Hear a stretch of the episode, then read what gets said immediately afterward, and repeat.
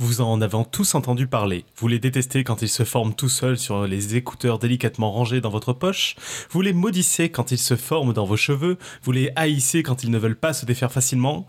Robin, lui, les adore. Euh, ce soir, on parle des nœuds et on espère qu'après cet épisode, vous aussi vous les adorerez. Nous sommes le 1er décembre 2015 et c'est l'épisode 240. Bienvenue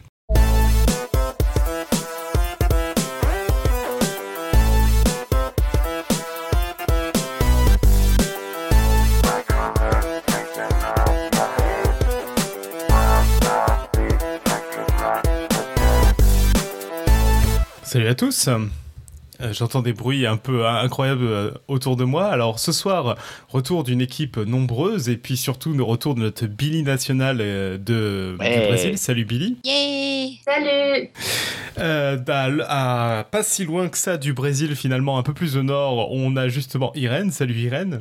Bonsoir. Un peu plus loin du Brésil, quoique, on a Robin. Salut Robin. Salut. Et puis moi-même, depuis pas très loin de Robin. C'est précis de donner les situations en relatif comme ça. Le monde est petit, ouais. Sur la planète, en pleine conférence des parties. Alors, au sommaire de l'émission de ce soir, on ne parlera pas de parties, on parlera plutôt de nœuds. Et t'as vu un peu les transitions? C'est dingue. Non, mais t'es à fond ce soir. Hein donc, au sommaire, on a donc le dossier de Robin sur les nœuds, euh, une côte, euh, un quiz, et puis bah, ce sera tout a priori. Euh, voilà, voilà. Donc c'est un dossier en deux parties que nous a programmé Robin pour cette semaine et la semaine prochaine. Et pour ceux qui sont en live, ce sera les deux d'affilée. Voilà, voilà. Bah, sur ce, Robin, la parole est à toi. Merci. Alors, on va commencer par un premier dossier sur les nœuds qui va vraiment être la théorie des nœuds par les matheux. Donc, euh, les nœuds mathématiques et uniquement mathématiques. Et euh, dans la deuxième partie, on verra euh, plus en quoi ça peut intéresser d'autres personnes que, que, les mathématiciens. même s'il y aura quand même encore pas mal de maths parce que tout est lié. Donc, la théorie des nœuds, alors, a priori, donc, un nœud, je pense que tout le monde voit effectivement ce que c'est. Euh, c'est un chapitre de la topologie. Donc la topologie, je vous incite à écouter euh, à nouveau si vous ne l'avez pas entendu ou, si vous ne l'avez pas assez en tête, l'épisode que nous avait fait LGJ sur la topologie. La topologie. C'est malin de s'appeler LGJ quand on fait un épisode sur la topo. Euh, donc la topologie, ça s'intéresse à toutes les formes en étant d'une façon assez spéciale, c'est-à-dire qu'un objet qui change de forme euh, on considère que ça reste le même objet. Tant qu'on ne coupe pas, qu'on ne recolle pas, ça reste le même objet. Donc un nœud, on voit bien qu'il y a quelque chose à voir avec ça, c'est-à-dire qu'un nœud, il peut énormément changer de forme, et euh, pour autant, tant qu'on ne repasse pas l'extrémité euh, à l'intérieur des, endroits où ça se croise, on ne change pas essentiellement la, nature du nœud. Alors en fait d'ailleurs pour, pour être vraiment tranquille, les mathématiciens font un truc radical, c'est que quand ils parlent d'un nœud, eux ils parlent d'une ficelle qui est fermée.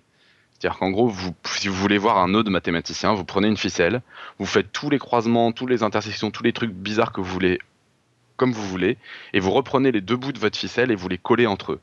Et comme ça, ça, c'est un nœud, et quels que soient maintenant les mouvements que vous pouvez faire, puisque les extrémités sont collées entre elles, euh, ça restera toujours le même nœud, juste sous des, sous des formes différentes. Alors c'est euh, du coup assez rapidement, euh, enfin c'est très simple de, de, comprendre le problème que se posent les mathématiciens quand on fait ça, c'est que même si vous faites un nœud très simple, euh, avec très peu de croisements, vraiment, vous allez pouvoir voir en manipulant votre ficelle qu'il il peut avoir des têtes extrêmement différentes. Et c'est vraiment le problème de base de la théorie des nœuds, c'est j'ai deux nœuds côte à côte, et je veux savoir si ce sont des nœuds identiques ou pas Comment je peux reconnaître un nœud? Comment je peux savoir, par exemple, euh, c'est euh, tout à fait possible d'avoir quelque chose qui ressemble à un nœud et qu'en fait, qu'il n'y en ait pas? On a tous, euh, je pense, joué à, faire le, faux nœud, là. On fait une, sorte de boucle et puis on, on tire. Et puis, en fait, quand on tire très fort sur la ficelle, ça disparaît. Je pense que tout le monde a fait ça. Oui, affirmatif. Ouais, voilà. Donc même, même les non-matheux l'ont fait. Putain, mais comment je suis catégorisée C'est dégueulasse. Attends, euh, je, dis, je dis juste que tu n'es pas, tu n'as pas, voilà, t'es pas catégorisé dans les matheux. T'es pas mathématicienne, il a dit en fait. Oui. Non, matheux, matheux. Bon, t'es pas dans la team maths, quoi. Ouais, mais je suis un non-groupe, c'est dégueulasse. Euh, et donc, euh, donc voilà, donc là par exemple, bah clairement quand on quand on n'a pas l'habitude de voir ça, on voit une boucle, on voit des machins qui passent qui se croisent, on peut avoir l'impression qu'il y a effectivement un nœud. L'idée c'est que euh, de, oui, euh, quand, quand vous avez un nœud, euh, donc le faux nœud, là, le, feu, le, le nœud où quand on tire des deux, couleurs, des deux côtés, pardon, ça disparaît. Pour un mathématicien, euh, ce, ce nœud-là, c'est pas un nœud, enfin c'est un nœud, mais c'est le nœud qui consiste à ne pas avoir de nœud. Donc oui, quand on commence à faire la classification des nœuds, du coup, le premier qu'on considère, c'est juste euh, une boucle sans aucun croisement, puisque bon, puisque un nœud c'est une ficelle fermée avec ou sans plus ou moins de croisement, bah on commence toujours. C'est comme euh, c'est comme euh, prendre le zéro quoi. Quand on prend les nombres, faut bien le prendre, même si c'est un peu naze, ça sert à rien, mais c'est pas grave. Il faut le prendre, faut le mettre dans les dans les catégories. Donc le plus simple de tous les nœuds, c'est juste une boucle fermée. Et ben le le nœud coulant ou le nœud pendu par exemple. On sait très bien, enfin je sais pas si vous le savez, mais un nœud pendu, si vous mettez pas de tête au milieu, quand on tire, ça tout disparaît. Euh, donc en fait, ça veut dire que c'est juste des croisements qui ont été rajoutés artificiellement, mais que fondamentalement, il n'y a pas de, de nœud dedans. Euh, et certains nœuds de cravate d'ailleurs aussi, mais alors ça je vais pas commencer à parler des nœuds de cravate parce que ça sinon, euh, allez voir, LJJ a fait une note extraordinaire sur toutes les façons de, de nouer une cravate, c'est c'est formidable. mais là aussi c'est des nœuds pour peu qu'on prenne les deux extrémités de la cravate et qu'on les colle entre eux, ce qu'on fait rarement, faut bien reconnaître. Donc là j'espère que c'est clair, en gros on colle les deux extrémités juste pour être sûr que au cours de nos mouvements, on va pas changer de nœud. Et, et franchement, faites l'expérience, ne serait-ce qu'avec tous les nœuds les plus simples que vous pouvez imaginer, et vous allez voir à quel point ça peut prendre des têtes très très diverses. D'autant qu'en plus, on peut rajouter des croisements pour le plaisir, évidemment. Quoi, hein. On peut rajouter des croisements comme ça, et donc du coup, euh, se rendre compte tout de suite, comme ça, en regardant une ficelle qui est posée dans tous les sens, s'il y a un nœud ou pas. Autre expérience que vous pouvez faire, hein, vous prenez votre euh, fil de casque de, de, que vous avez dans votre sac, euh, il est tout emmêlé, et en fait, euh, ben, les trois quarts du temps, vous prenez votre casque d'un côté et euh, votre euh, euh, Walkman, euh, iPhone, euh, je sais pas quoi, ce, sur quoi vous écoutez votre musique de Walkman. l'autre. Bah, mais- excusez-moi, j'utilise encore ce mot-là. Et, euh, et les trois quarts du temps, si vous tirez, en fait, il y a absolument aucun nœud ou éventuellement un, quoi. Alors que on voit que c'est complètement un, un sac de croisement avant qu'on fasse ça. Donc euh, c'est clair que un même nœud peut avoir des aspects extrêmement différents et éventuellement très très compliqués. Donc le, le premier travail des, des mathématiciens, ça a été de réaliser des tables de nœuds. Alors à l'origine d'ailleurs, c'est plutôt un physicien qui a travaillé dessus, c'est euh, Tate. Je vais en parler plus dans l'autre partie. Euh, et en fait, l'idée c'est comme les naturalistes, l'idée c'est euh, comme des naturalistes qui vont épingler des papillons, qui vont faire des collections de papillons ou des collections d'autres choses d'ailleurs. C'est exactement les mêmes préoccupations, c'est-à-dire qu'en gros, on veut avoir tous les spécimens qui existent et on veut pas avoir deux fois le même. Ou si on a deux fois le même, faut qu'on soit au courant que c'est deux fois le même. Donc en gros, l'idée d'une, euh, c'est comme toujours en science, quoi. On compare, on classe, on, regarde un petit peu si on a tout, et, euh, et donc on essaye d'avoir absolument tous les nœuds sans en oublier aucun. Donc évidemment, a priori, il y a possibilité d'avoir une infinité de nœuds parce que je peux avoir autant de croisements que je veux. Donc pour le faire de façon un petit peu raisonnable, euh, la méthode qui a été retenue et puis qui continue plus ou moins à être celle euh, qui, est, utilisée, c'est de faire de plus en plus de croisements. C'est-à-dire qu'on regarde bon bah zéro croisement et puis après on essaie de rajouter des croisements petit à petit, d'avoir tous les nœuds possibles qui ont tant de croisements. Euh, alors on peut faire quelques petites observations quand on, quand on regarde cette table de nœuds, très simple. Alors d'abord il y a, bon d'accord, il y a le nœud euh, qui, est, qui a pas de nœud, la, boucle quoi, le, enfin le cercle quoi. Ça c'est ce que les mathématiciens appellent le nœud trivial. Et en fait, quand on regarde dans la table, le premier nœud après, Quand tu parles de la table, c'est le truc euh, c'est image sur fond blanc. euh, Non, ouais, alors, ouais, euh, euh, ouais, non, ça c'était des nœuds marins qui ont été mis dans la chatroom. La table, c'est juste le, c'est le, c'est la collection, quoi. C'est le, Ah d'accord, la table bleue quoi. ouais, sauf que là, c'est un peu n'importe quoi les nœuds. En fait, il faudrait que je mette dans la, dans la chatroom, enfin bon, en même temps, il faudrait aussi que les gens qui sont pas dans la chatroom puissent le, puissent, puissent en profiter. Mais, c'est, je te disais, le, le truc comme, comme, enfin, je disais comme, le- comme les papillons, le, le- le truc où tu essayes d'avoir tous les nœuds possibles. Tu les dessines. Ah tu... d'accord, mais je pensais que c'était tu parlais d'un document qui était dans la chatroom parce que tu disais le premier non, c'est un non, truc là- sans nœud ou quoi. Il est pas, il est pas dans la chatroom. Euh, je pourrais essayer de le mettre, mais je crois que je vais avoir du mal à faire ça et à discuter en même temps. Mais je suis sûr qu'il y a des gens qui vont le faire à ma place. Hmm. Je vais, je vais attendre. Voilà, il y a, il y a LJJ. Ah ok, merci Gigi. Voilà, voilà, Merci voilà. LGJ. Et alors, justement, vous pouvez regarder cette, euh, cette table des nœuds. Euh, donc, euh, j'espère que les gens qui n'ont pas l'image comprennent quand même. Et en fait, il y a le nœud trivial, donc le, le nœud qui a, qui a pas de nœud, juste la boucle. Et le premier, juste après, vous pouvez voir qu'il y a déjà trois croisements. Et euh, alors, ça peut paraître surprenant. En fait, il suffit de réfléchir un tout petit peu pour se rendre compte que si vous prenez une ficelle, si vous essayez de faire un seul croisement, bah, en fait, ce que vous avez, c'est une boucle qui suffit de, de détordre pour qu'elle se défasse toute seule. C'est-à-dire, un croisement, c'est pas un nœud, c'est pas vraiment attaché, quoi.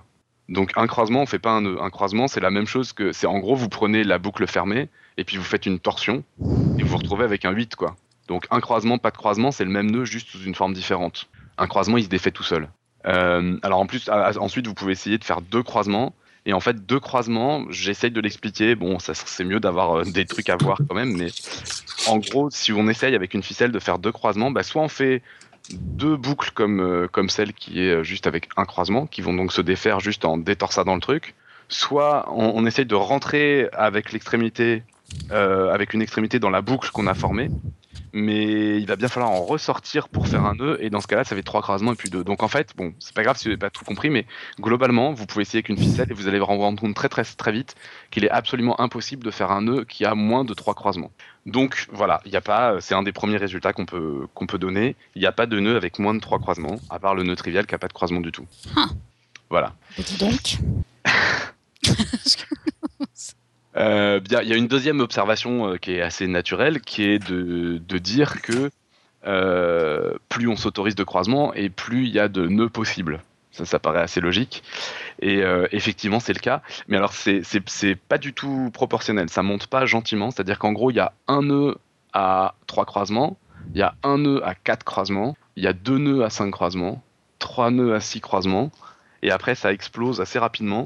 Euh, Il y a, alors que je me plante pas, 7 nœuds à 7 croisements, 21 nœuds à 8 croisements, 49 nœuds à 9 croisements, 165 nœuds à 10 croisements. Eh, Rassure-moi, c'est pas encore une émission sur les nombres premiers là. Pas du tout, ces nombres-là les. ne sont pas- ce ne sont pas Ok. trop- Tu feras attention, 165, c'est pas trop trop premier.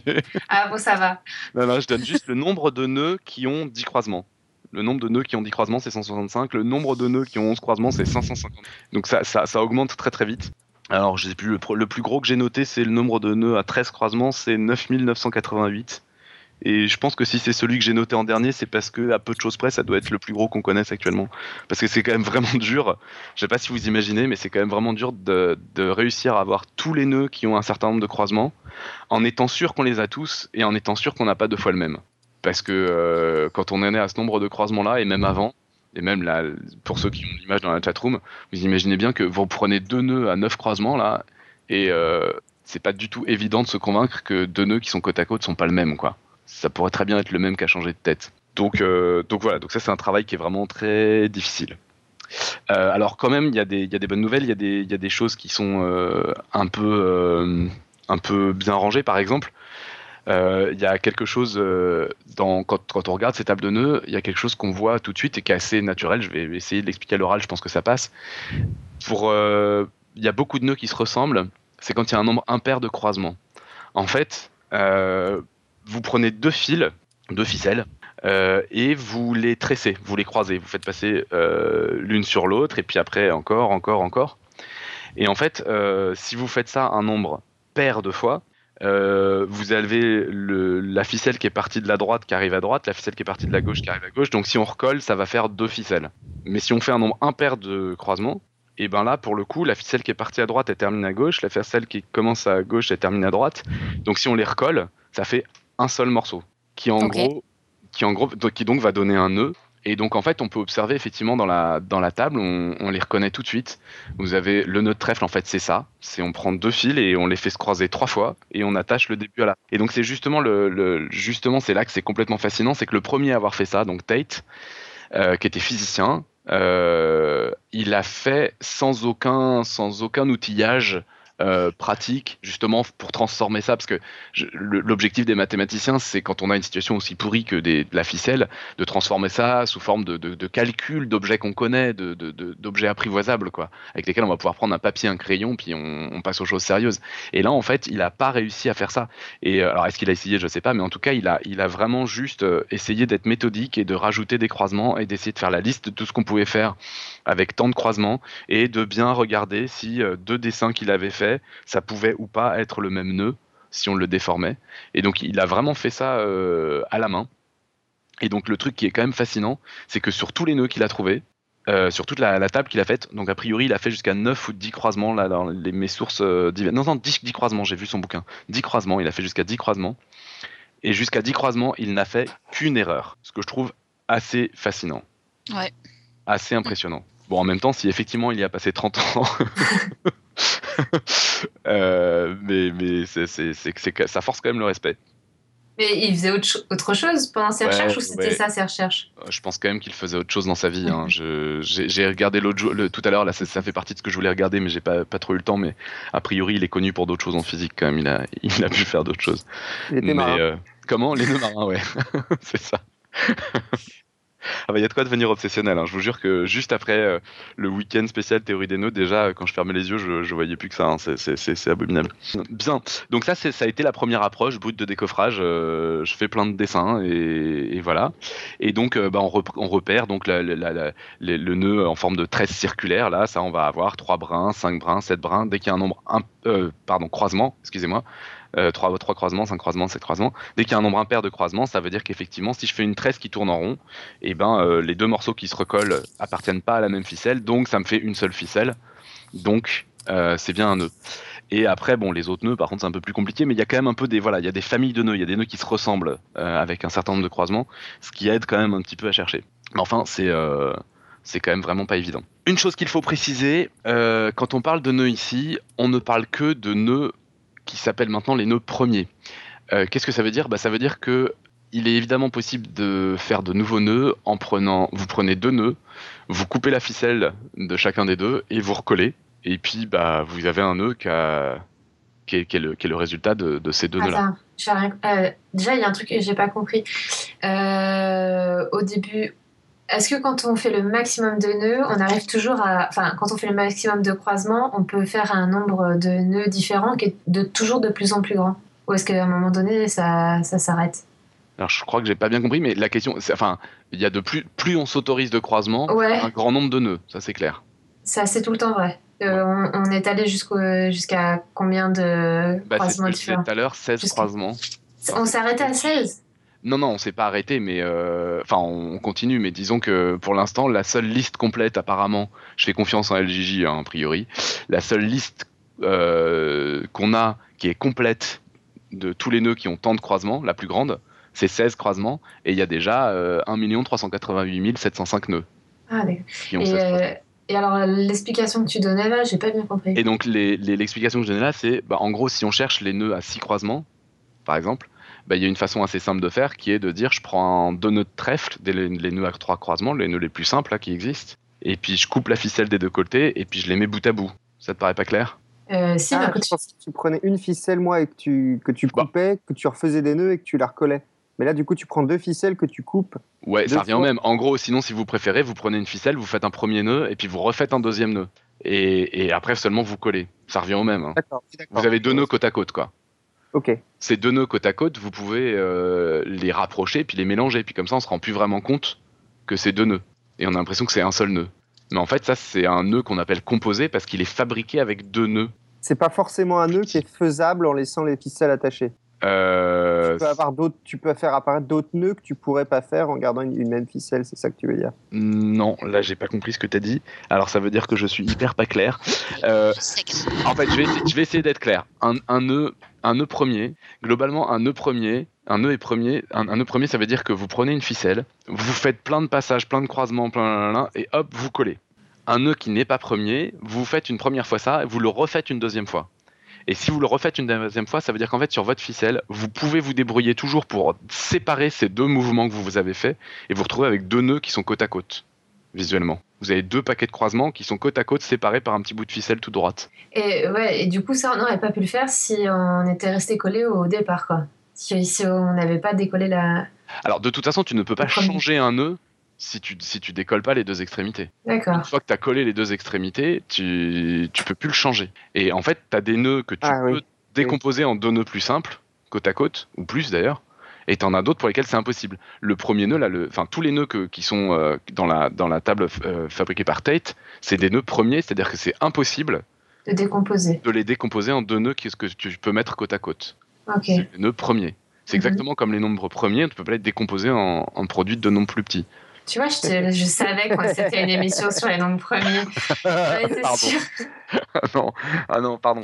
Euh, D'accord, j'ai rien dit. Euh, non, mais parce qu'il y a des gens à qui ça peut parler, ça.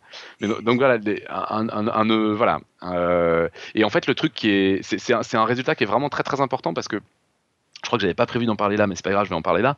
Euh, en fait, euh, quand on met deux nœuds sur une même ficelle, bout à bout, et qu'après on boucle, eh ben ça reste deux nœuds. Tu peux essayer de faire croire que c'est qu'un seul nœud en les mélangeant, mais en fait, il y aura toujours moyen de les faire ressortir et de les reséparer. Ça se mélange pas bien deux nœuds en fait. Et euh, par exemple, un truc qui peut peut-être vous faire comprendre ça, il n'existe pas d'antinœud. Il n'existe pas un nœud inverse d'un autre. C'est-à-dire que si j'ai un nœud sur une ficelle, je peux pas fabriquer un autre nœud sur la même ficelle de façon à ce que quand je rapproche les deux nœuds l'un de l'autre, il n'y ait plus de nœud. Ça, ça n'existe pas. Ouais, c'est marrant ça. Ouais. C'est le drame L'antinœud, de ça tous les magiciens en fait. Ouais, c'est ce que j'ai- exactement ce que j'étais en train de penser. Ouais. Ça veut dire qu'en fait, un magicien qui défait un nœud, a priori, soit il planque le nœud qui était sur Donc la c'est que c'est ficelle. un vrai magicien quand il défait un Ouais, nœud, c'est ça, fait. exactement. Non, mais ça veut dire que soit il planque le nœud qui était sur la ficelle, en le faisant coulisser, soit il a pas fait un vrai nœud, il a fait un nœud type euh, les nœuds coulants qu'on faisait quand on était petit, quoi. Les faux nœuds. Et que donc, du coup, quand il tire, ça disparaît. Mais il n'y a pas d'antinœud. Si vous avez fait un nœud sur la ficelle, le seul moyen de le défaire, c'est de re- refaire passer l'extrémité euh, à l'endroit ou de couper la ficelle, quoi. Et donc, et, et donc voilà. Et ça, ça va avec l'idée qu'effectivement, quand on mélange deux nœuds, ils se mélangent jamais vraiment. Et donc, du coup, c'est pertinent de parler des nœuds premiers, parce que c'est les seuls qui sont vraiment intéressants. Les autres, ils sont juste fabriqués avec les nœuds premiers. Donc, euh, si on veut les décrire, bah, on dira c'est fabriqué avec celui-là et celui-là. Et puis voilà, on a à notre disposition tout ce qu'il faut. Ça vous paraît à peu près clair, ça? À peu près. non, ça va, c'est très bien. Voilà. Et donc, euh, et donc ça, c'est un résultat. Alors, c'est un résultat que Tate a, supposé vrai, mais qu'il n'a pas été capable de démontrer parce que encore une fois, il était dans le dans le brouillard total. Donc Tate, c'est euh, dans les années 1860-70. Hein. Et en fait, il a fallu attendre 1949. Je dis le nom du mathématicien qui a démontré parce que c'est quand même trop classe. C'est Schubert qui a démontré ça. Mais je ne pense pas que ce soit le même prénom. J'ai pas j'ai pas marqué le prénom. Euh, qui a Donc, démontré. tu vois, on peut avoir d'autres passions que les nœuds dans la vie. Ouais, tu vois, qui a démontré que euh, n'importe quel nœud peut justement se décomposer d'une unique façon en euh, suite de nœuds premiers. Vous prenez n'importe quel nœud, c'est toujours possible de le, de, le, de le bidouiller de façon à avoir juste un certain nombre de nœuds premiers les uns à la suite des autres sur la ficelle, et vous pouvez avoir, enfin, mais vous pouvez pas avoir différents nœuds premiers qui donnent le même nœud. Je sais pas si je suis clair. Euh, Et il y a combien de nœuds premiers en fait? Est-ce qu'il y a un il y en a une indice? infinité. Il y en a une infinité. Ok. Là, ce dont je vous parlais tout à l'heure, là, les très très grands nombres de nœuds que je disais avec tant et tant de croisements, c'était que des nœuds premiers. Ah, c'était que des nœuds premiers. Ok. Ouais, la- ce qui intéresse les mathématiciens, du coup, c'est de faire la liste que des nœuds premiers. Voilà, donc ça veut dire que quand on cherche un nouveau nœud à, à ajouter à la, à la liste, euh, il faut pas se contenter de euh, ah bah tiens je rajoute un nœud à la fin de la ficelle et puis ça me fait un nouveau nœud avec plus de croisements, ça marche pas. Il faut vraiment c'est une nouvelle structure quoi. Il y a une question de euh, Brucicor qui dit Est-ce que les nœuds en dimension 3 sont encore des nœuds dans les dimensions supérieures? Ouais non alors ça c'est il pose la question parce qu'il Ah a déjà la réponse, je pense. alors en fait euh, bon, c'est un peu brutal mais je vais essayer de- de- d'être gentil. Euh, si vous, un, un nœud donc fon- fondamentalement c'est- une courbe, c'est un objet de dimension 1 qui est tordu dans l'espace. Ça va ça? C'est une ligne Ouais. dans l'espace quoi. Mhm. Euh, et clairement, tu il est peux le faire impossible. peut-être de la dimension 2 à la dimension 3 non Justement, un nœud en dimension 2, ça peut pas exister du coup. Parce qu'une ligne en dimension 2, elle peut pas se croiser. Donc on peut faire des dessins de nœuds en dimension 2, mais c'est pas des vrais nœuds parce qu'on est obligé d'interrompre le trait pour bien montrer que ça passe au-dessus, en dessous, tout ça. On a l'impression, enfin, ça, la courbe se, se croise quoi. Alors qu'en vrai, on sait qu'un nœud, la, la ficelle, elle va pas se croiser. D'accord. Donc en fait, en dimension 2, on peut pas avoir de nœuds. Et en dimension 3, on peut avoir des nœuds, c'est les nœuds qu'on a. Et en dimension 4, il se passe un truc, mais alors ça c'est vraiment horrible, faudrait que je fasse un... je sais- On n'a pas fait de dossier sur la dimension 4 en fait.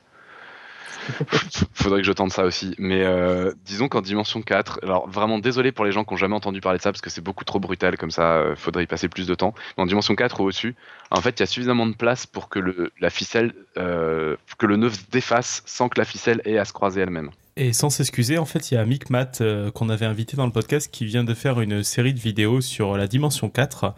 Et dans sa dernière vidéo, si je dis pas de bêtises, qui doit être la troisième partie de la dimension 4, il parle justement de pourquoi les nœuds euh, se défont en dimension 4.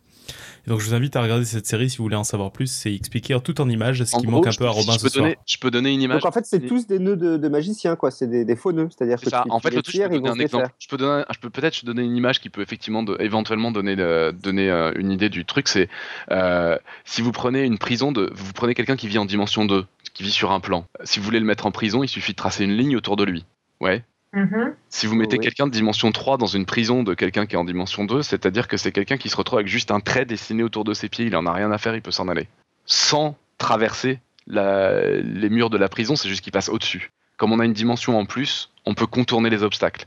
Et donc en fait, euh, je sais pas si l'image est parlante, mais de même qu'on ne peut pas enfermer quelqu'un de dimension 4 dans une prison de dimension 3 parce qu'il partira dans la quatrième direction et il s'en fout.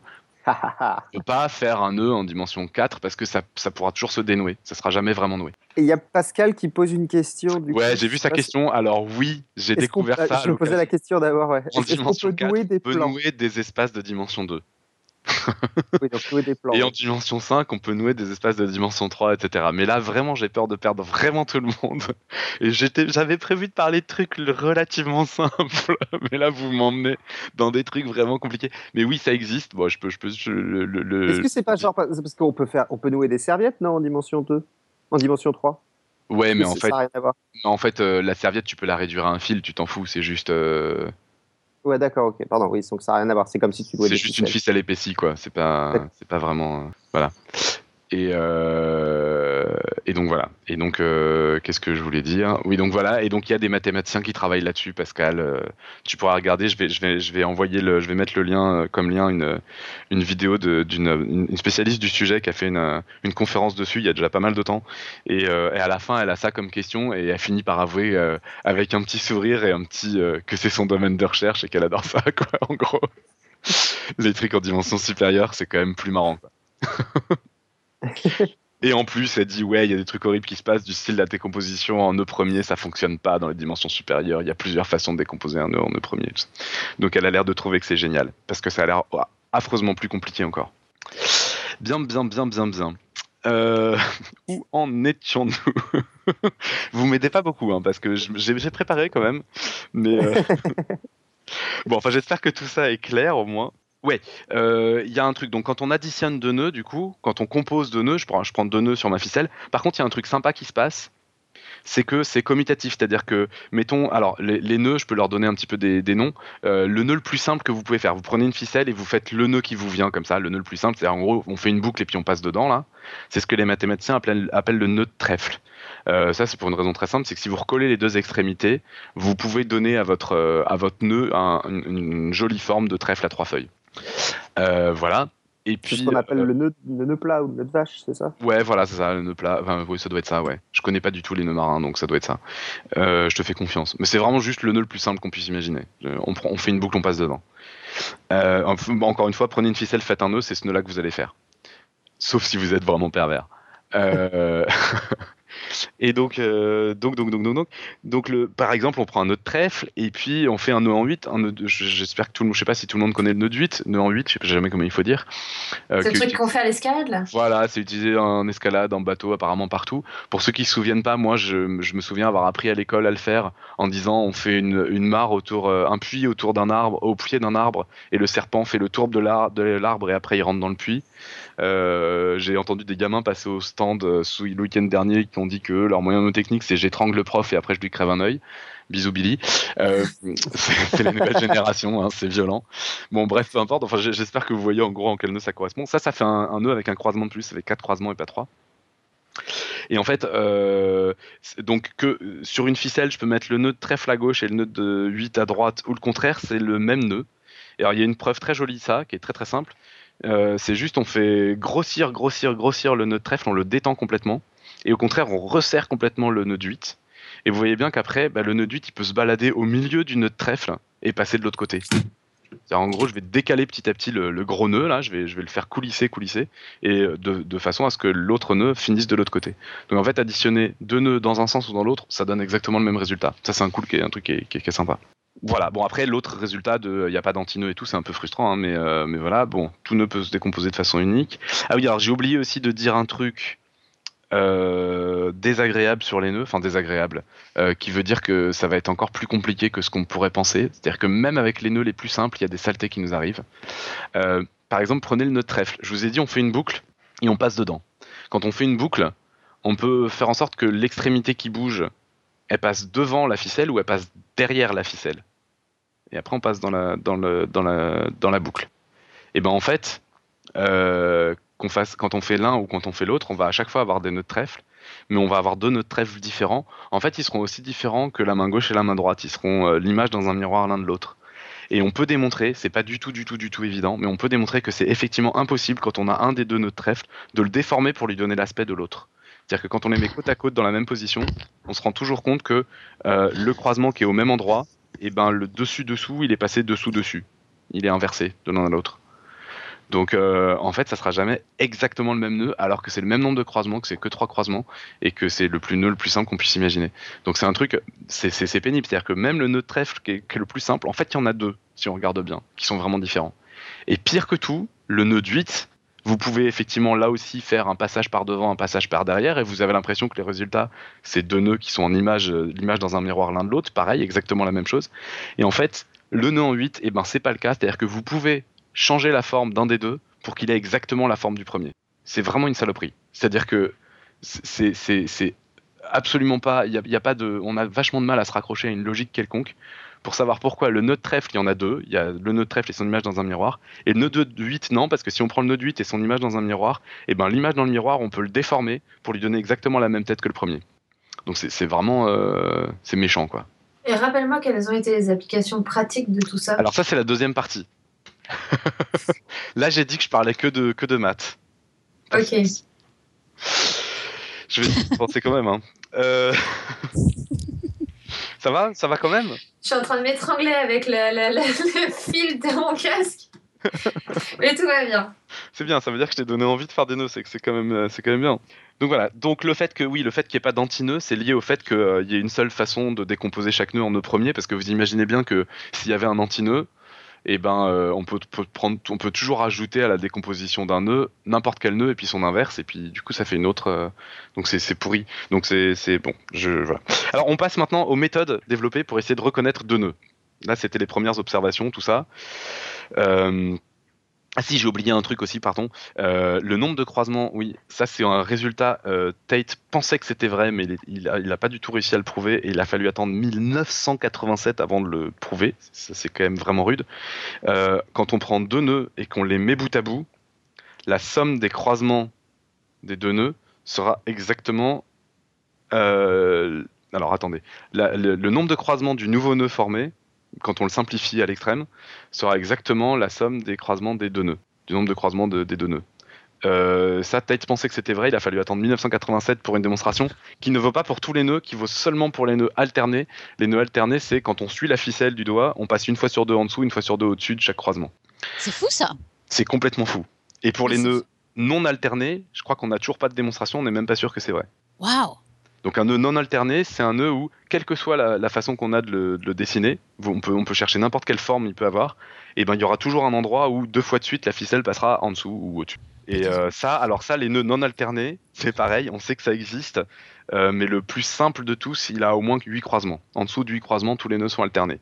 Voilà, le genre de petit résultat que je trouve assez marrant. Euh, comme comme t'as l'air, j'ai- j'hésitais à en parler, mais comme t'as l'air à fond, euh, Irène, merci, tu me permets d'en parler. Non, mais c'est vrai que. C'est vrai que vu comme ça, si tu veux, comme on voit pas encore l'aspect pratique de tout ça, tu te dis pétard, mais il y a des gens qui bossent là-dessus, euh, c'est vrai. En fait, vous allez voir dans la deuxième partie, c'est pour ça que je voulais refaire une, euh, une rubrique ratage, et puis que finalement, fallait quand même le développer parce que c'est trop beau. Mais ce qui est génial, c'est que le point de départ a été euh, ailleurs qu'en maths, et maintenant, il y a plein d'autres personnes que les matheux qui s'y intéressent, mais c'est clair qu'au milieu, il y a vraiment que les matheux qui étaient dedans, quoi. Et tout le monde à côté qui devait se dire, mais franchement, pourquoi vous vous prenez la tête, les gars, quoi? Ben ouais. Mais comme pour plein de trucs en maths, hein, je veux dire, c'est les nombres. euh, bah tiens, pour faire plaisir à Billy, les nombres premiers, c'est pareil. Hein, C'était vraiment le truc. On savait que ça servirait à rien jusqu'à ce qu'on trouve le meilleur, la meilleure méthode de de, de, crypta- de cryptographie avec les, nom- les nombres premiers. Quoi. C'est c'est vraiment un truc complètement inattendu. Quoi. Bien. Alors passons un tout petit peu euh, aux méthodes développées par les mathématiciens pour essayer d'y voir clair dans toutes ces choses-là, parce que c'est quand même vraiment, je pense que vous vous en rendez compte, assez compliqué. Il y a euh, un premier mathématicien, Kurt Reidermeister, qui a hum, fait quelque chose euh, d'assez naturel. Il est parti des dessins des nœuds à plat. Il n'a pas pris de la ficelle, euh, il a pris son papier, son crayon, et il a fait des dessins, ce qu'on appelle des diagrammes de nœuds. En gros, vous dessinez un nœud sur votre feuille, et puis juste en interrompant le fil, quand vous arrivez à un croisement, pour dire que la ficelle passe en dessous, puis sans l'interrompre si la ficelle passe en dessus. Juste pour bien, pour bien voir ce qui se passe. Donc là, comme ça, on a une façon de dessiner les nœuds, et un diagramme de nœuds. Et euh, ce qu'a dit Reidermeister, c'est il y a des mouvements qu'on peut faire quand on, quand on regarde le diagramme là. Il y a des endroits où on peut repérer qu'on peut enlever des croisements, on peut modifier ce dessin sans que ça change le nœud auquel on a affaire. L'exemple le plus simple, c'est si vous suivez la ficelle vous passez sur un croisement, et juste après, sans avoir eu aucun autre croisement, vous revenez sur le même croisement, ça veut dire que ce que vous venez de faire, c'est un truc qui sert à rien. C'est juste un petit, un petit croisement pour le plaisir qui, qui rajoute rien au nœud. Vous avez juste fait une petite boucle comme ça, et euh, vous et vous n'avez pas rajouté de, de, de, de vrais croisements. Ça vous paraît pas clair? Non, mais c'est surtout marrant, quoi. si, si ça vous paraît pas clair, concentrez-vous. Attention, je recommence. ok. Vous imaginez, vous suivez la ficelle. La ficelle arrive à un croisement. Et après ce croisement-là, elle ne rencontre plus aucun croisement et elle revient tout de suite sur le même croisement. Mais T'es en train de défaire ton nœud, quoi. T'es en train de faire un truc qui est rien du tout, quoi. Qui est un truc, euh, il suffit juste de, de, de, de faire une petite torsion et ça disparaît immédiatement. C'est une boucle, quoi. C'est une boucle, voilà. Donc, euh, donc euh, le, donc ça, Ridermeister dit, quand on repère ça, quand on repère une boucle comme ça, et ben en fait on peut l'enlever. Ça ne change pas le nœud qui est derrière. Donc ça c'est son premier mouvement. Deuxième mouvement de Ridermeister, c'est quand on a, vous imaginez, deux brins, deux, deux morceaux de la ficelle qui arrivent. Il y en a un qui passe. euh, alors vous avez celui de droite qui passe au-dessus de celui de gauche. Et après, immédiatement, pareil, sans avoir aucun autre croisement entre deux, il repasse à nouveau au-dessus de celui de gauche. Donc là, on a fait un truc pareil qui sert à rien. On a juste pris deux fils et puis on a fait passer un des deux fils au-dessus de l'autre, quoi. Donc ça, c'est pareil. Il dit deuxième mouvement, quand on se retrouve dans cette situation-là, on peut se contenter de faire deux fils parallèles, c'est exactement le même nœud. Et puis un deuxième, un troisième mouvement, c'est le dernier, où quand on a un croisement et une ficelle qui est sous le croisement, eh ben, on peut mettre la ficelle au-dessus du croisement sans changer le croisement, ça change rien. Et en gros, ce qu'il arrive à démontrer, qui est quand même vachement fort, c'est de dire si j'ai deux dessins de nœuds, deux diagrammes de nœuds, si je peux passer de l'un à l'autre en me servant uniquement de ces mouvements-là, alors je sais que c'est le même nœud, ça c'est assez logique, puisque ce que je disais, hein, quand on fait ces mouvements-là, on change pas le nœud. Mais ce qu'il arrive à démontrer qui est plus fort, c'est que si deux diagrammes de nœuds, si deux dessins de nœuds correspondent au même nœud, alors il est toujours possible de passer de l'un à l'autre en utilisant uniquement ces trois mouvements. Ouais. Donc en Oui. gros, le truc est de dire j'ai deux diagrammes de nœuds, je veux savoir si ça correspond au même nœud. Et ben je prends un des deux, je m'autorise juste ces trois mouvements, je fais tout ce que je peux pour essayer de me rapprocher de l'autre. Si j'arrive à montrer que c'est impossible d'obtenir l'autre, c'est que c'est pas le même nœud. Si j'arrive à tomber sur l'autre, c'est que c'est le même nœud. Le gros problème, c'est que c'est hyper pas pratique. Parce qu'en fait, il ne dit absolument pas comment on s'y prend pour euh, passer d'un d'un diagramme à un autre. Quoi. Il dit absolument pas quel mouvement il faut faire pour euh, avoir une chance d'aller dans la bonne direction. Il dit même pas combien de mouvements il faut faire au maximum. Parce que ça, à la limite, avec un ordinateur, on pourrait essayer d'espérer le faire de façon un peu brutale. Mais même pas. Il dit pas quel est le nombre minimum de mouvements à faire pour passer de l'un à l'autre. Il dit juste, il y a un nombre fini de mouvements qui permet de passer de l'un à l'autre. Les gars, débrouillez-vous, quoi. Hmm. Et, et du coup, en fait, c'est hyper impossible à mettre en, en pratique. Parce que euh, bah, il peut y en avoir euh, un nombre énorme, et donc du coup, c'est pas parce qu'on n'a pas réussi à passer d'un diagramme à un autre qu'on a prouvé que c'est pas le même nœud, quoi. Si on arrive à passer de l'un à l'autre, on sait que c'est le même, mais euh, sinon, on n'a rien prouvé. Donc c'est un, un truc qui est très joli théoriquement, mais qui est absolument impraticable. D'autant que, alors ça c'est un truc abominable. Quand on m'a dit ça, j'ai eu du mal à y croire. Mais en fait, si j'essaye par exemple, je pourrais dire autre chose, un truc un peu plus simple. J'ai un dessin de nœud, j'ai un diagramme de nœud, et j'essaye juste de réduire le nombre de croisements. J'essaye d'enlever des croisements, d'enlever des croisements, d'enlever des croisements. Quand il y a des boucles qui servent à rien, quand il y a des fils qui se croisent alors que ça sert à rien, j'essaie d'en enlever au maximum et de me ramener à la représentation qui a le moins de croisements possible. Et comme ça, ben, si je fais ça avec deux diagrammes de nœuds, si j'arrive au, même nombre de croisements, après, ça sera plus facile quand même de voir si c'est le même euh, diagramme de nœud auquel je suis arrivé ou pas. Et en fait, ce qu'on m'a dit, c'est assez horrible. Pour certains, certains diagrammes de nœuds, pour arriver à la représentation qui a le moins de croisements possible, on est obligé de passer par des phases où on le recomplique volontairement pour pouvoir redescendre le nombre de croisements. On est obligé de rajouter des croisements art- artificiellement pour pouvoir après descendre à un nombre de croisements plus bas. Donc ça veut dire que vraiment, c'est un truc qui est théoriquement vachement bien, mais en pratique abominable parce qu'on n'a aucune idée, on n'a aucune méthode systématique qui permet effectivement d'aller d'un diagramme de nœud à un autre. Juste, euh, juste on s'y met et on y arrive, on n'y arrive pas quoi. Ça vous va, ça vous paraît à peu près clair? Oui. Oui. Oui, Ouais, ouais, oui, ça va, oui, ça va, ouais.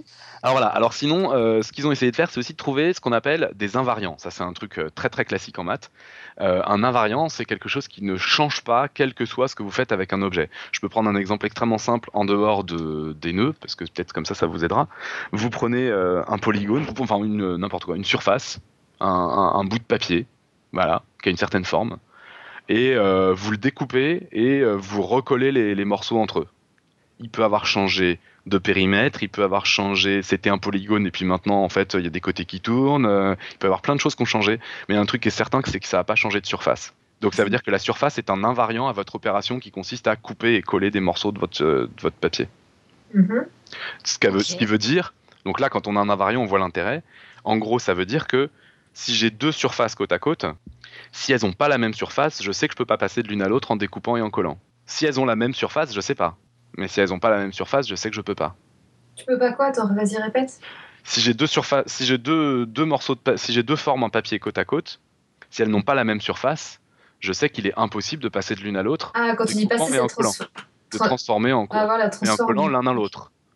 Si elles ont la même surface, je sais pas. Faudrait le prouver. En fait, on peut prouver que oui, mais enfin bon, c'est peu importe.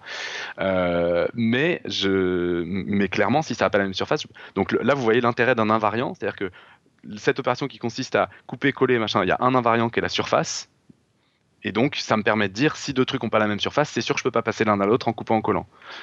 Par contre, ça permet pas de dire si les deux ont la même surface, c'est sûr que je peux passer de l'un à l'autre en coupant en collant. Et là, attends, tu vas nous dire qu'il n'y a pas d'invariant avec les nœuds. Si, alors a- justement, il y a plein d'invariants. Ils ont trouvé plein, plein, plein d'invariants. Par exemple, il y a un invariant, mais alors qui est hyper pas pratique, c'est le nombre minimum de croisements. C'est-à-dire, en gros, vous prenez un nœud, vous essayez de faire en sorte qu'il y ait le minimum de croisements et vous comptez combien il y en a. C'est clair que si deux nœuds n'ont pas le même nombre minimum de croisements, c'est pas le même nœud. Le seul problème, c'est qu'on n'a aucune méthode simple pour obtenir le nombre minimum de croisements d'un nœud. Ouais. Ça sert à rien. Mais s'ils ont le même nombre minimum de croisements, est-ce que ça veut dire que c'est le même nœud? Ah non, pas du tout. Ah bah ok, donc ça sert à quoi? Bah, ça, c'est justement, c'est toute la limite d'un invariant. Un invariant, a priori, un invariant parfait, un invariant complet, c'est justement ce qu'il cherche et ce qu'il pense avoir trouvé aujourd'hui, mais ça a pris énormément de temps. Ça serait justement un invariant qui te permette de faire ça, qui te permette de dire si c'est vérifié pour deux nœuds que j'ai côte à côte, alors c'est le même nœud, et si c'est pas vérifié, enfin si c'est le même pour deux nœuds que j'ai côte à côte, alors c'est le même, et si c'est pas vérifié, enfin si c'est pas le même pour les deux, alors c'est pas le même nœud. Mais c'est pas facile du tout de trouver ça. C'est-à-dire quand tu cherches un invariant, globalement ce que tu, ce que, ce que tu trouves, c'est quelque chose qui ne change pas quand tu vas changer la tête de ton nœud. Mhm. Mais c'est, mais, mais c'est vachement dur de trouver un truc où en plus quand deux nœuds sont différents, c'est pas le même quoi. C'est vraiment beaucoup plus difficile de trouver ça. Alors, je peux- j'essaye de donner un exemple peut-être qui peut, qui peut éventuellement vous, vous aider. Il y a un invariant aussi qui a été trouvé, c'est le, le, nombre gordien, mais qui est encore pas une, fois pas complet. hein. Le nombre gordien j'aime beaucoup et puis en plus ça va me servir dans la deuxième partie donc j'en parle. Euh, le nombre gordien c'est le nombre de fois où il va falloir couper la ficelle pour changer un croisement de dessus-dessous à dessous-dessus pour qu'il n'y ait plus de nœud. Le nombre de fois où il va falloir que je fasse cette opération pour qu'à la fin ça soit une ficelle juste un cercle. Donc ça c'est un invariant. Si on prend deux fois le même nœud, quelle que soit sa forme, a priori, c'est le même. j'ai besoin du même nombre de fois de couper la ficelle pour pouvoir la passer de l'autre côté du croisement de façon à ce qu'il y ait que des, croisements qui se défont tout seuls et que ce soit juste en fait un, cercle. De façon à, rendre mon, nœud équivalent à juste euh, une boucle fermée que j'ai juste mis en vrac, quoi. Mon écouteur euh, dans ma poche. Donc ça c'est le, le nombre gordien, c'est le nombre de fois il faut que je coupe des, croisements et que je recolle de l'autre côté du croisement pour qu'il n'y ait plus de nœud. Il y a un autre euh, invariant, j'essa- j'essaie éventuellement, j'essaie juste de parler de celui-là, après je vous dirai juste que ça existe et je ne vais pas faire dans les détails parce que c'est un peu trop. Euh, qui, euh, qui pour le coup est beaucoup plus facile à mettre en œuvre, c'est la tricoloration. Vous prenez le dessin d'un nœud et un trait qui va vous, coloriez avec trois couleurs. Enfin, vous pouvez vous servir éventuellement que de deux, je crois, mais je ne sais pas si ça peut être utile. Euh, et en fait, la contrainte que vous donnez, c'est à un croisement, à une intersection. Il faut soit qu'il y ait les, quatre brins qui sont là, les, quatre morceaux qui arrivent sur ce croisement, soit il faut qu'ils soient tous les quatre de la même couleur, soit il faut qu'il y ait trois couleurs représentées et pas deux. Donc ça, c'est la, contrainte que vous vous donnez. Et en fait, euh, un brin peut changer de couleur quand il passe sous une intersection. C'est-à-dire, en gros, quand dans son dessin, on interrompt le trait. C'est assez naturel, en fait. Quand on fait un dessin de, de, nœud, on s'interrompt à chaque fois qu'on a un croisement où on passe dessous. Et ben, c'est les seuls moments où on a le droit de changer de couleur. Sinon, tout un brin qui est en un seul morceau et qui est en continu, il faut le garder de la même couleur. On se donne juste ces contraintes-là et on regarde s'il est possible pour tel ou tel nœud de le colorier en trois couleurs ou pas. Et en fait, euh, et en fait ça, eh ben, c'est un invariant, c'est-à-dire que vous prenez un nœud, vous lui rajoutez, vous lui faites des mouvements de, de Ridermeister là, et ben vous constatez que si à la base on pouvait le, tricolorier, après on pourra aussi le tricolorier. Il n'y a, pas de problème, c'est que c'est quelque chose qui ne varie pas, quelle que soit la forme que vous donnez à votre nœud. Alors le truc qui est complètement nul, et Billy là tout de suite je sens que tu vas gueuler, mais le truc qui est complètement nul, c'est que ça ne fait que deux familles de nœuds. C'est complètement pourri. Il y a ceux qu'on peut ceux pour, sur lesquels on peut faire un tricoloriage et les autres. C'est complètement pourri, ça, ça c'est vraiment un, un invariant naze, mais en même temps, au moins celui-là, on peut le mettre en pratique. Et celui-là, il permet par exemple de démontrer que le nœud de trèfle et le nœud 8, c'est pas le même. ok, d'accord, c'est un peu le marteau pilon pour. euh, mais on sait pas démontrer. mais non, mais c'est pas. Parce qu'il y a plein de trucs, tu t'en convaincs à force de manipuler une ficelle, mais le démontrer, c'est vachement plus dur, quoi. Et donc là, pour le démontrer, bah voilà, ça, la tricoloration, ça me permet, ça permet de démontrer ça. Euh, et ça permet de démontrer aussi que le nœud trèfle, ça n'est pas la même chose que le nœud trivial, c'est-à-dire l'absence de nœud. Euh, bon, alors il y a d'autres invariants, donc je je vais pas rentrer trop dans les détails, mais c'est les invariants en fait qui sont les plus efficaces. Alors il y a le polynôme de Jones, le polynôme d'Alexander, donc ça des polynômes, je vais pas, je vais pas, c'est brutal. Euh, le polynôme Humphrey, tout ça. Euh, je je rentre pas dans les détails. On associe des polynômes à, des nœuds en fait, et je trouve que c'est des invariants. Et donc ça a été des invariants. Je vais pas vous faire toute l'histoire, mais qui ont été de plus en plus efficaces, de plus en plus efficaces. Euh, vous avez un invariant qui s'appelle le Homefly, ça c'est assez rigolo. Homefly, il s'appelle comme ça parce que c'est H O M F L Y et en fait c'est les initiales des six personnes qui l'ont trouvé. Ici sont mis 6 euh, et qui était encore mieux que les précédents. Et a priori, en fait, celui sur lequel tout le monde fait un peu une fixette en ce moment, enfin depuis longtemps d'ailleurs, c'est l'invariant de Vassiliev. Et euh, l'invariant de Vassiliev, en fait, euh, on pense, alors c'est le contraire en fait, c'est-à-dire que tout le monde est, enfin tout le monde, on, je sais pas, mais il y a beaucoup de gens qui ont l'air d'être convaincus que c'est un invariant complet, c'est-à-dire exactement ce qu'on veut, c'est-à-dire en gros, cet invariant, on le calcule pour deux nœuds. Si c'est le même, c'est le même nœud. Si c'est pas le même, c'est deux nœuds différents et on serait super content. Si ce n'est qu'en fait, le gros problème, c'est qu'il est extrêmement compliqué à calculer. C'est dans l'autre sens que c'est compliqué. En gros, soit, on trouve des invariants qui sont faciles à calculer, mais qui sont pas parfaits, soit on tombe là sur celui-là qui a l'air d'être vraiment bien, mais qui est extrêmement difficile à calculer. Donc c'est pas fini, mais, euh, mais voilà, ça avance. Là, j'ai eu la chance à l'occasion du week-end théorie des nœuds de discuter avec, avec quelqu'un, euh, Maxime, dont c'était c'est plus ou moins le domaine de recherche, et euh, il m'a dit qu'en gros, là où ils en étaient, c'était que on, voilà, on, pour tous les nœuds qu'on a listés, on a un invariant qui fonctionne pour tous les nœuds qu'on a listés, et donc on pense qu'il fonctionne pour tous les nœuds, mais euh, on n'a pas de preuves. Euh, donc voilà. Alors juste, j'essaye de, parce que je vois que ça fait déjà très longtemps que je parle. J'essaye de finir. Je, je, je pense, j'avais peur de faire trop court sur la première partie. En fait, je vais faire trop long. C'est une catastrophe. Euh, euh, J'essaye de vous, de vous dire. non, alors, ce qui est génial, c'est que les mathématiciens, à chaque fois, ils, trouvent d'autres façons de décrire des objets. Et donc, sur les nœuds, ça n'a pas manqué. Il y a des descriptions géométriques. Il y a des, gens qui ont réussi à, à transformer ça en algèbre, à lier ça avec des groupes, à faire des calculs avec ça, à faire donc des polynômes, des surfaces. Parce que, par exemple, euh, si vous avez suivi mon histoire de tresse qui à, deux brins là qui s'entortille, et ben ça veut dire que par exemple euh, non, ça j'en parle dans la deuxième partie, c'est pas la peine que j'en parle. Bon, des, surfaces, on peut en fait pour chaque surface trouver un nœud qui correspond. Euh, donc on, peut vraiment faire beaucoup de liens. Il y a un lien qui est vraiment important, c'est le lien avec les tresses. J'en ai déjà un petit peu parlé. C'est-à-dire qu'en fait là j'ai dit on peut prendre deux, fils et puis on les torsade et puis on recolle le, le- le- le- la fin au début. En fait on peut prendre plus que deux fils, on peut en prendre trois. Et puis on les, on fait une tresse avec et puis on recolle le début à la fin, ou quatre. Et puis quand je dis une tresse, ça peut être une tresse, genre ce qu'on fait quand on tresse des cheveux, mais on peut aussi faire absolument n'importe quoi, on s'en fiche. Et donc en fait, à chaque fois qu'on recolle le- la fin de la tresse au début de la tresse, et ben en fait ça va donner un nœud. Alors ça va pas forcément donner un nœud parce qu'il y aura éventuellement plusieurs morceaux de ficelle. Donc ça va donner ce qu'on appelle un entrelac. Un entrelac en fait c'est un ou plusieurs ficelles fermées sur lesquelles il y a éventuellement des nœuds et qui sont éventuellement mêlés les uns aux autres. Euh, les exemples d'entrelacs qui peuvent être très simples, les anneaux olympiques par exemple, c'est un entrelac très simple, il y a cinq morceaux et euh, qui sont attachés, euh, il y en a qui sont attachés à un seul et d'autres qui sont attachés à leurs deux voisins. Ça c'est un entrelac. Il y a d'autres entrelacs, il y en a un qui est assez connu, c'est les anneaux borroméens. Vous avez trois cercles et en fait c'est assez souvent utilisé comme symbole d'unité ou truc comme ça parce que si on prend juste deux cercles un à un, ils sont pas attachés l'un à l'autre, c'est-à-dire qu'il y en a un qui est au-dessus de l'autre. Mais si on prend les trois ensemble, ils sont attachés. Parce qu'en fait, mettons qu'il y en a un jaune, un bleu, un rouge. Le jaune est sur le bleu et sous le rouge. Le bleu est. euh, J'ai déjà oublié dans quel genre. Sous le rouge et sur le bleu. Et le, le rouge, euh, pareil.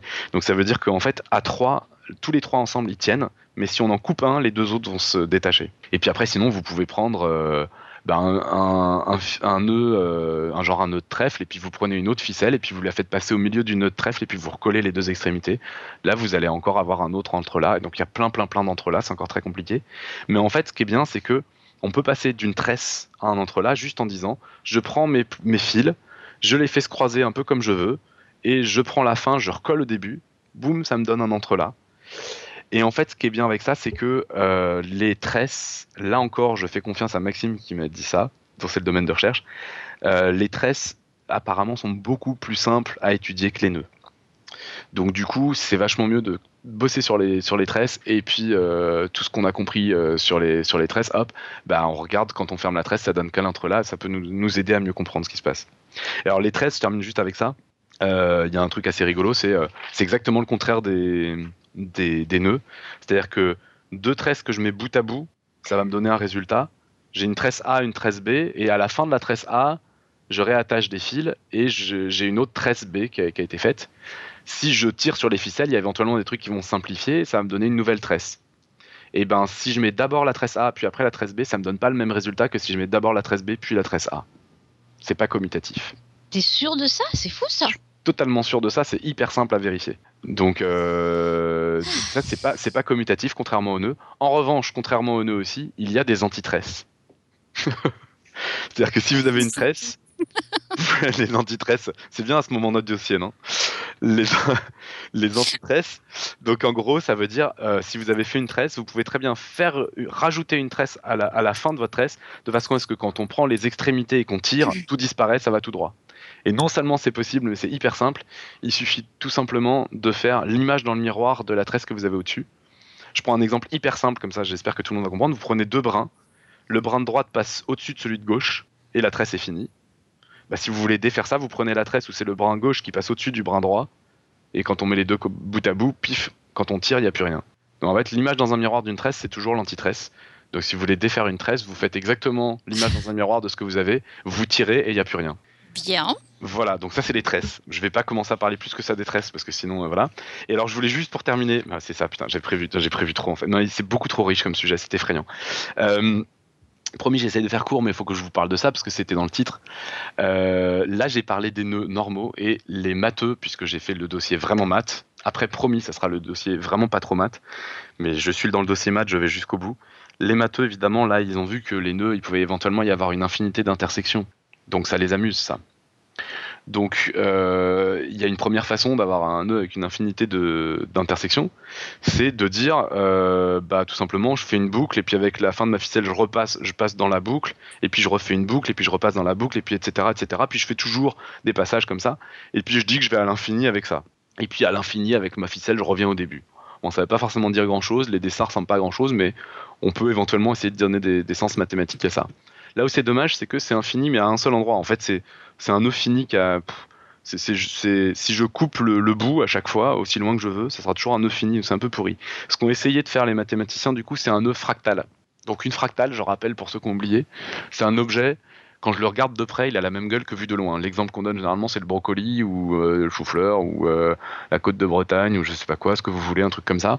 Euh, c'est clair qu'un bout de chou-fleur, ça ressemble vraiment à un chou-fleur. Mathématiquement, une fractale qui donnerait un chou-fleur, le bout de chou-fleur a exactement la même tête que le chou-fleur en plus petit. C'est pas que ça ressemble, c'est exactement la même tête. Et donc, et donc la question c'est est-ce qu'on pourrait faire un nœud fractal? Et la réponse est oui, et on fait des nœuds sauvages. Alors c'est des grands malades. hein. C'est très joli. J'essaie de vous expliquer. Normalement, ça peut aller très très vite. Juste après, ne n'essayez pas de me demander pourquoi ils font ça. Même moi, je n'ai pas compris. Et n'essayez pas de me dire s'il y a des applications. Je pense qu'il n'y aura jamais d'application. Là, là, je crains le pire. Là, là je crains le pire. Mais c'est joli. Vous prenez un nœud standard, genre nœud de trèfle dans l'histoire, et vous enfilez des perles dessus, mais des perles réfléchissantes.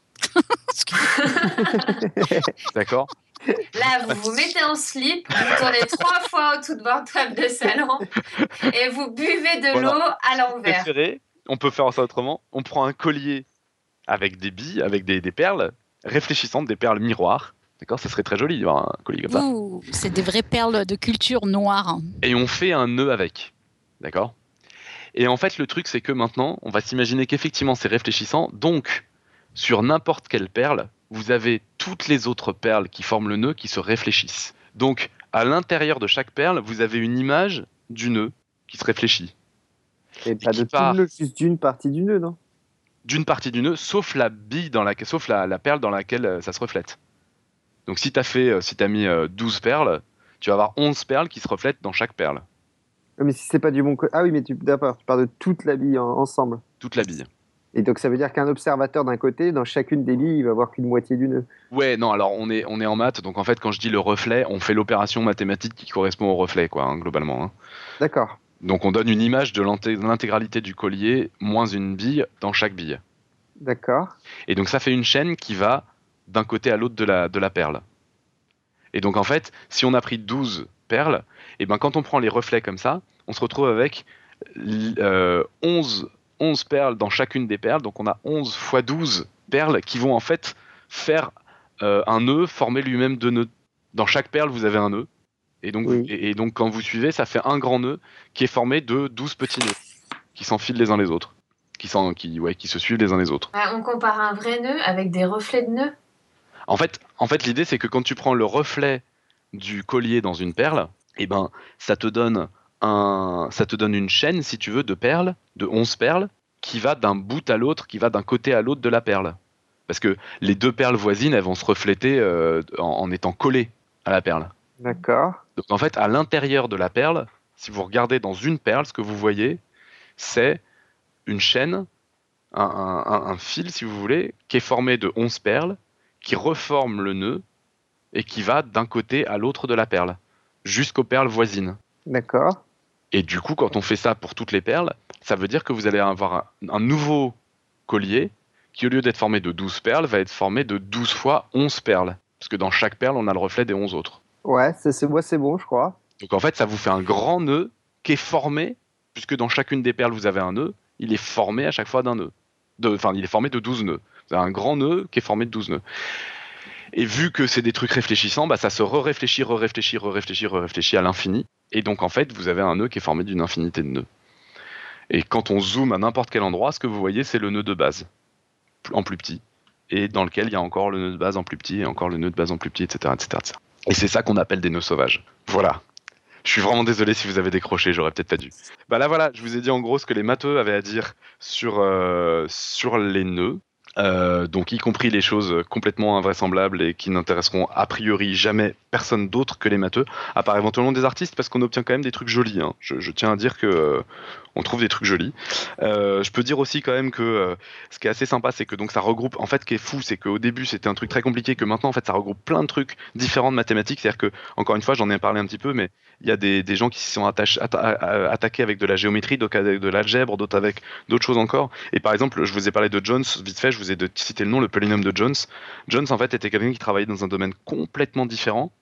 Et un jour, en discutant avec quelqu'un qui était en théorie des nœuds, il a, euh, il a réalisé que euh, ce qu'il avait fait, ça pouvait éventuellement devenir un polynôme, euh, un, un invariant des, des nœuds, quoi. Alors qu'il était dans un domaine complètement différent. Donc c'est un, c'est un truc quoi en fait. son domaine alors j'ai peur de dire des bêtises. Est-ce que je l'ai noté? Non, je l'ai pas noté. Je crois qu'il était ah, parce qu'il y a aussi un, lieu avec les, un lien avec les systèmes dynamiques. J'ai oublié de dire ça, donc qui est vraiment très lié à la physique. Enfin, c'est un truc. euh, c'est un, c'est un- bizarrement, ça a l'air d'être un truc à la base complètement. euh, euh, pour des autistes qui, qui veulent ne pas parler avec personne et tout. Et en fait, ça se retrouve carrefour de plein de chapitres, quoi. Est-ce qu'il y a des nœuds dans la nature? Je suis en train de me poser ça comme Alors question. justement, oui, on y vient. Deuxième partie.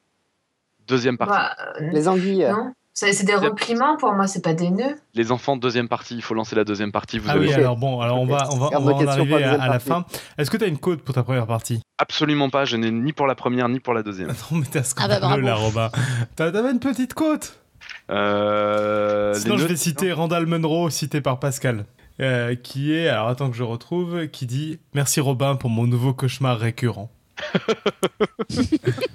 Bien sûr, Randall Munro parlait pas de, de Robin, mais je trouve que c'est pas mal. C'est pas très très gentil. Euh, bon, voilà. mieux J'ai oublié de dire un truc, mais je pense que c'est pas grave. Comme je- j'ai l'impression que je vous ai déjà plus ou moins noyé, on va s'arrêter là sur cette partie, euh, qui était déjà largement assez longue, j'ai l'impression. J'ai une, c'est une quote de Saint-Exupéry, si vous voulez. Euh, Vas-y. L'homme n'est qu'un nœud de relations. Les relations comptent seules pour l'homme. C'est formidable. C'est beau. Donc je viens de dire que c'était au carrefour de plein de chapitres, c'est parfait. Euh, ok, Euh, du coup, avant de conclure rapidement, euh, un petit peu de- d'autre chose.